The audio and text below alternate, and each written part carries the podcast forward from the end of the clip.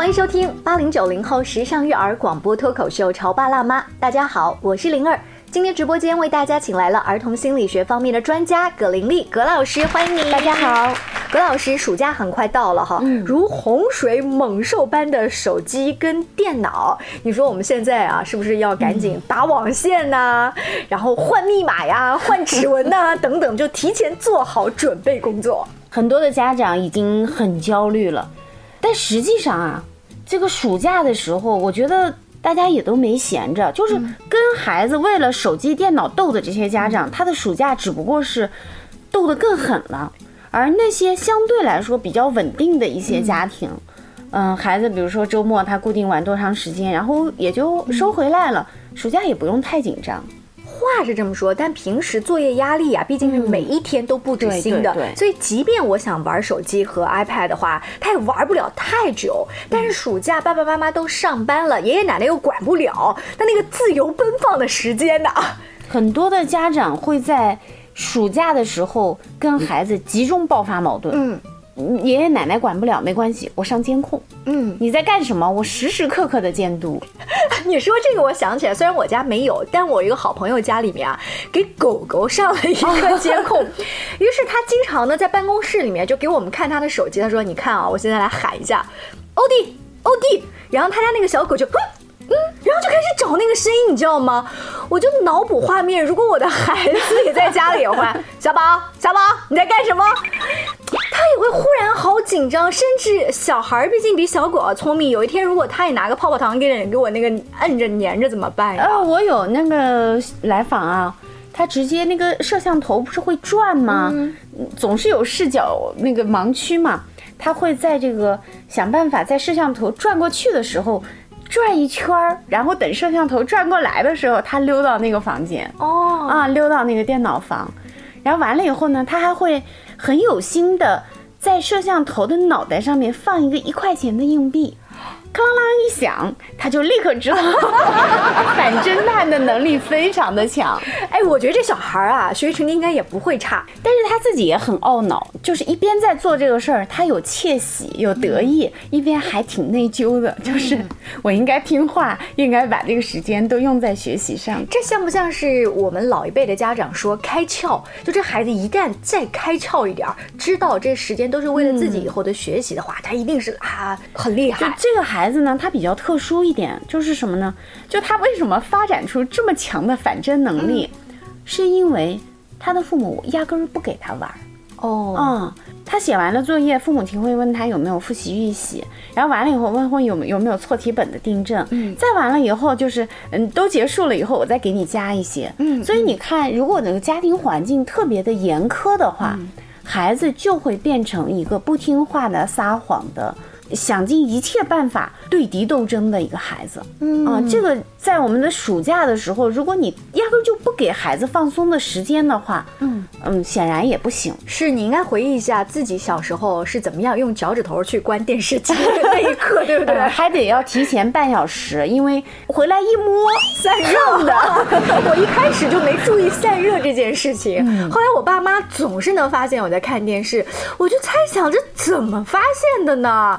哦，后来才经过其他同学的这个指导才知道哈，呃，但是那个年代的大电视啊，它那个大屁股墩儿啊，就是比较散热慢啊，所以就是没有办法。现在的孩子他可能使用电脑也热呀，哦，也热 热。看来你摸过，就是也是孩子告诉我的啊，就是一定要提前关，嗯，不能卡着点儿关。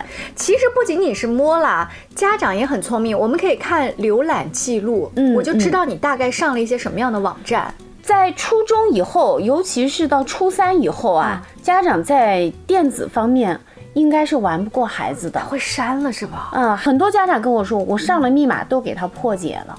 就是一个孩子，如果他特别的渴望玩，当除了你自己本身就是搞 IT 业的啊，你可能确实很牛。但是正常的来说，你说一个四十多岁的人和一个十多岁、二十岁的人，谁对电子产品？更游刃有余呢。其实我们玩不过他们。哎呀，这个，呃，让我先轻松两年哈。呃，今天葛老师来到直播间，我们虽然是放在暑假前这个节点哈，为什么呢？说有家长觉得如临大敌呢？是因为我身边有一些家长最近他正在跟他的孩子商量，就是如果你期末考试考得好，嗯，我就让你暑假怎么怎么怎么玩儿，这就是大问题啊，这也不行。哎，我们去观察一下啊。你在淘宝上面买东西，会给你一些返利呀，对，呃，会给你什么三元、五元那些，还有什么淘金币呀？他有给你返过腾讯的币吗？这两个公司呀，对呀，嗯，你现在拿游戏去奖励孩子学习，你这不就是淘宝在说，你只要在我这地方花了一万块钱，我就给你奖励一百个 Q 币吗？嗯。我们很多的家长会用这些另外的刺激去奖励孩子。你看游戏本身啊，我们去观察一下那些游戏的这些奖励。我们游戏很吸引人呐，他每次打通关以后，他会奖励他装备，会奖励他币，但是所有的币都是用于激励他在这个游戏里面更加深耕细作的，他绝对不会说奖励你去干别的。那如果我想讨好这个孩子的话，我就应该奖励他玩的那个游戏的点卡或者是皮肤，是吗？就是我们千万不要用游戏去奖励孩子。哦，就不能用游戏？哎呀，我太笨了！我本来就这个方法不对，我还在用游戏里面的皮肤去奖励，就更错了。哦，我们去看一下啊，就是首先我们要确认，在这个时代，孩子玩游戏是必须的。嗯，哦，这个我觉得没有什么质疑的。如果你特别的觉得你根本就不能接受孩子玩游戏的话，我觉得有一天孩子真玩起来了以后，你一定是控制不住的。因为这个时代不一样，它的大环境不一样，很多孩子他甚至游戏是他们社交的一个媒介，就像我们当年小女生上学，她要书包里面背一个猴皮筋儿，嗯，呃，男生他要去背一副球拍，嗯，这个当他们去讨论这个话题的时候，他们彼此之间有共同语言。如果你什么都不知道的话，他们反而会觉得你很另类，然后甚至很土，你融不入那个圈子，然后孩子会有同伴压力。哦，你不可能通过禁止的方式，我们必须让孩子在一个真实的环境里面。嗯，但是玩游戏其实最关键的还是在初中之前的一个管理。嗯，初中以后你就很困难了。嗯，这个家庭是不是权威性的？是不是有规则的？父母是不是言而有信的？然后呢，在孩子游戏之外，他有没有其他的娱乐的？嗯，他有没有更好玩的东西？就是。吸引他的是只有游戏，还是他其实也想打球，他也想跟同学聊一聊，然后他也想跟父母一起出去散步。哎，葛老师后来举这个例子特别好，我们身边有一些青春期的孩子哈，当家长跟他沟通说，那待会儿这个大考考完了，你想干嘛呢？我们家长内心可能做的是我带你大吃一顿呐，带你去某某这个乐园里面去玩一下，但是孩子说呢？把手机给我，让我玩两个小时。你不打扰我，让我玩两个小时。这是这种大考后的奖励。平时周末，哎，刚刚所有的作业都打卡完了，什么都完了。那你今天离下一堂网课中间还有三个小时，你想干嘛？要不要我陪你下去打一会儿球？不用，你把手机给我玩会儿游戏。就是所有的奖励都跟游戏有关。如果孩子他的专注力已经到这儿了的话，我们确实要把他拉出来一些啊，就是你要帮助孩子发现更多好玩的东西。哎，那如果我发现的这个同时，我肯定要否定他刚才的那个需求嘛？我说，嗯，手机先不给你哈，那咱们就下楼打一会儿球吧。孩子已经开始暴跳如雷了，我不要跟你打球，你说的让我放松呀。玩游戏玩多长时间呢？嗯，对吧？你所有的时间是不是都用于玩游戏？这个是不可以的。嗯，你比如说在正常的情况下，周末或者是周日，呃，小学生吧，大概总共可以玩到两到三个小时，不得了了，最多这么多。但是完了以后，你去该收回就收回，你不能说因为他吵，因为他闹，嗯啊，然后你就给他了，或者你在在外面吃饭的时候带着孩子。吃完了以后，你要跟同同事聊天，来给你，嗯，完全看心就走了，就 是没收。看家长的心情，看孩子闹的反抗的程度，他这个游戏的弹性空间就会大。所以，如果孩子慢慢把握了这个尺度，就是我只要暴跳如雷，跳得更高，这手机我就能拿到。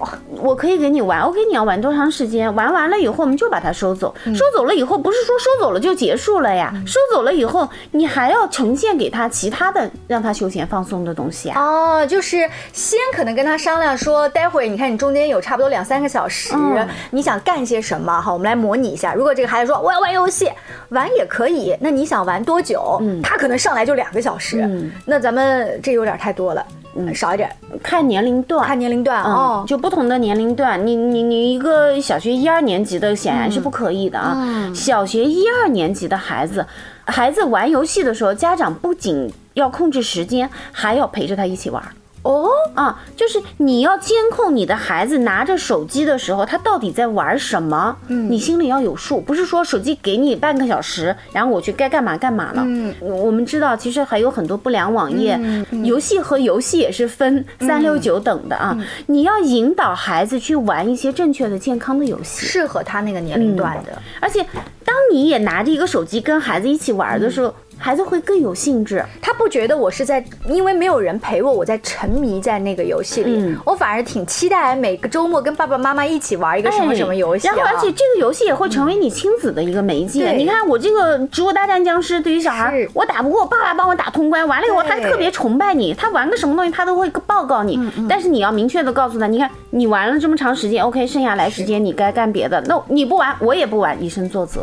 哎，说到这儿的话，我真觉得其实有一些游戏是很适合。亲子的，尤其是马上在过暑假了，一些体感类的游戏、运动类的游戏，我觉得完全可以全家一起。这时候妈妈扮弱，说我永远都打不过你们，跳不过你们，对不对？还挺好玩的。那这样，我们稍微休息一下，广告之后，请葛老师接着跟我们来聊一聊。暑假要来了，电子游戏又让大家如临大敌，我们到底怎么办呢？你在收听的是《乔爸拉妈》，小欧零二，叫你变成。更好的爸爸妈妈。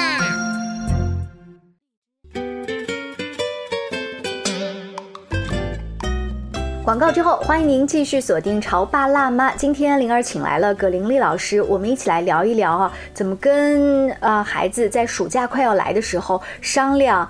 游戏机的使用时间啊，等等的约定。我记得我上高中的时候，班上有一个男同学，他就属于那种 VIP 啊，坐在老师的那个课桌椅底下。他上课的时候，大部分都在趴着睡觉，然后偶尔的时候会抬头，抬头还是被老师的粉笔头砸了一下。这样，他如果乖乖的呃趴着睡觉，其实也没有捣乱其他同学。但忽然有一天呢，他被大家扶着出去了，是因为他在流鼻血。但这个鼻血是突然不舒服了吗？其他同学说。是因为他熬夜打游戏，熬了很久，就可见我们这个同学，他话也不多，他也不捣乱其他同学上课，他跟老师也没有什么太多其他的矛盾，他只是沉迷在自己的世界里。可是突然有一天打到自己都流鼻血，都快晕倒了。嗯，哇！我觉得那那一刻，我忽然觉得怎么了？这个游戏有这么好玩吗？可是我们是高中，还不是后来我们所说的大学生的阶段，大家包夜去打游戏。一个高中生眼看着就很快要会考高考，嗯，我不知道现在的这个他上课都睡觉，都在夜里在工作，对对，呃，身体确实搞垮了。那就我们看，就是他夜里一直在打游戏，他的父母亲不知道吗？还是他的父母亲知道，已经完全失控了？你这样问的话，当年的我们是不知道的，还不知道说为什么他的爸爸妈妈不管他，还是诶他没有人管，好开心哦。这解读方式不一样。确实，我们看到很多高中阶段的孩子啊，父母亲管已经管不了了。嗯，加上对于信息社世界，他如果一心想要去打游戏，他可以生出来各种。我可以没收吗？没收可以啊，我见过很多的家长啊，没收没收完了以后，他通过自己节衣缩食啊，省下来早点钱，省下来午饭钱，他去闲鱼上面再买个二手的。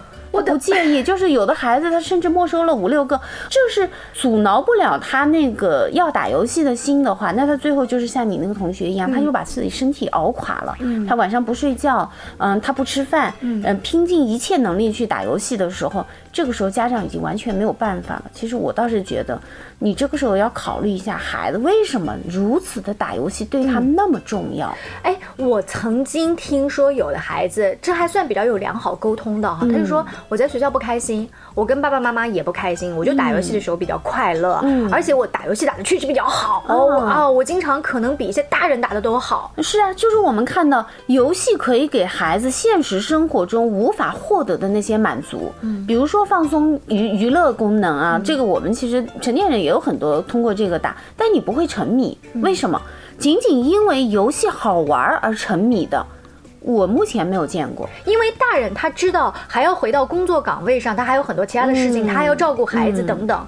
就是再好玩的东西，你还有个现实感，对吧？对。而且你山珍海味，你吃多了以后，其实也会腻啊。嗯。就是我我家儿子就会跟我说，有些游戏其实你打打了一圈以后就那么回事儿，嗯，他自己都没有兴趣去打了。是是。但是我们要关注那些沉迷于游戏的孩子，他往往就不是因为游戏好玩了。而是他要通过游戏脱离他的现实的困扰。这些孩子在学校里面成绩不好，人际关系不好，他跟父母的关系也一塌糟。然后呢，他在游戏里面不怕失败，他甚至是一个英雄。嗯，他在游戏里面能够找到现实生活中无法得到的掌控感、满足感。嗯，那么这个时候，游戏就成了他的救命稻草。他回到现实生活中是无尽的苦难。他到游戏里面可以去让自己放飞，他也知道这个东西是暂时的、虚幻的，但是就是饮鸩止渴。还有一些孩子真的是挺悲哀的，就是你真正去走进他啊，深度的去问他的时候，他会告诉你，其实我并不觉得游戏有多好玩。他都不觉得好玩，就是在家长眼中的那个，就是游戏已经一塌糊涂的，每天除除了手机游戏就就没有办法正常生活的那些孩子。我们真正做了深度访谈以后，有很多的孩子告诉我，其实他打游戏是因为别无选择，别无选择，对，就是我不打游戏我能干嘛呢？嗯。比如说，且不说这个学习成绩呃不太好，咱刷题刷不了哈，那咱就看一些课外书也可以啊，就那些好看的小说，或者是哪怕看看电视剧啊，就是整个思维能不能活起来呢？相当多的沉迷于手机的孩子是处于一个严重的抑郁焦虑状态的哦，啊，他的情绪就是这个，我们去严格的区分因果关系啊，可能很难能扒得清，但是。可以说，绝大多数，甚至是所有的沉迷于游戏的孩子，你去测试他的焦虑、抑郁值，他都是处于一个非常高的状态，所以他没有办法静心下来去阅读你说的那些散文诗啊什么，他必须要靠这种高强度的声光电的刺激。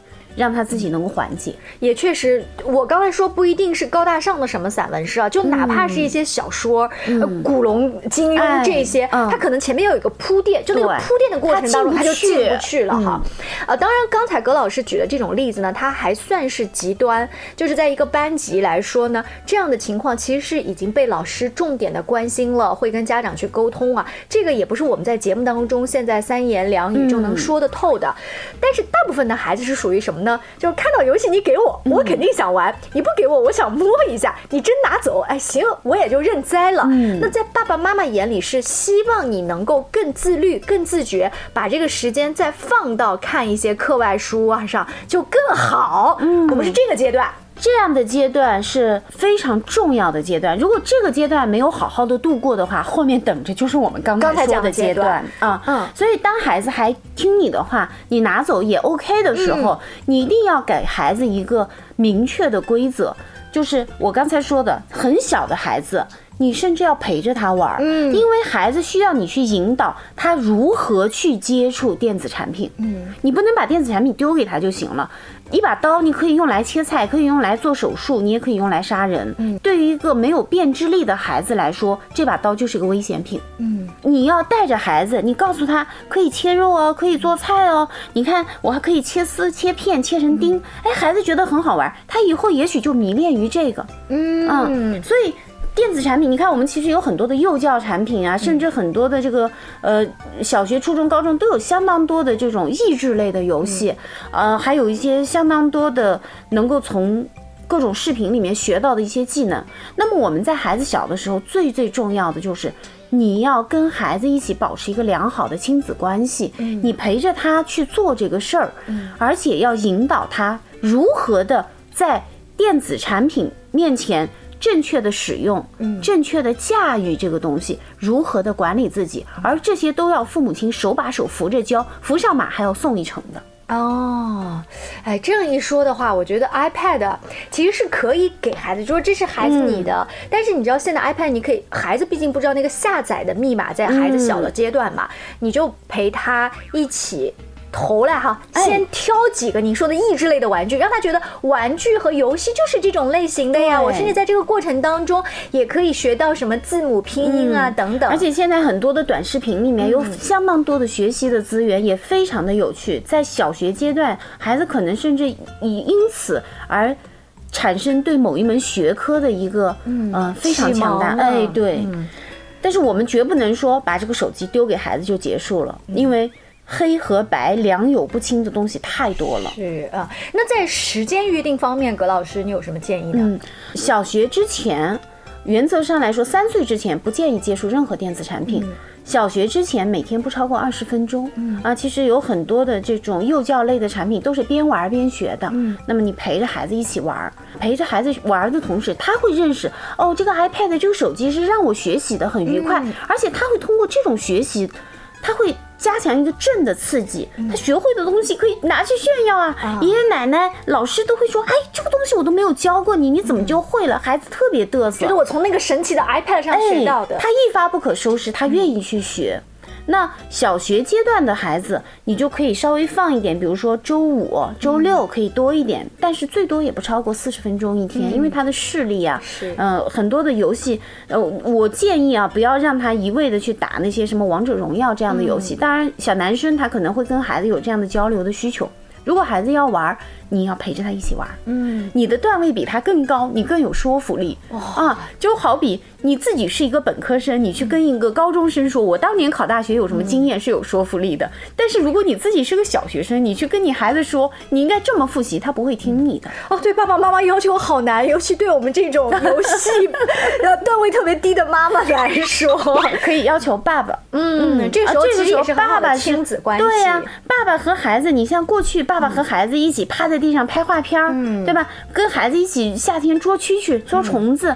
那都是非常好的一个状态。哎，现在我们可以一起玩游戏啊！现在可以一起玩游戏，有可能有的家庭是这样子的：孩子玩的瘾不一定有爸爸大。对，这个时候以身作则的力量就特别的强大了。你看，我也想玩，但是我还要工作，我还是要干别的。然后爸爸可以带着孩子一起，我们玩了半小时游戏了，现在我们可以去捉蜻蜓了不？现在我们可以去放风筝了不？孩子很愉快，他会愿意的。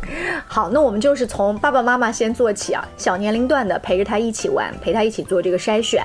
即便在那一局刚刚要结束、很精彩的时间，你们定的时间到了，你们也要表现出，哎，那我们就是说到做到。这个权威性一定要树立。非常感谢葛老师今天来到直播间，更多关于亲子关系、两性关系方面的话题，也请大家持续关注。下期见，拜拜，拜拜。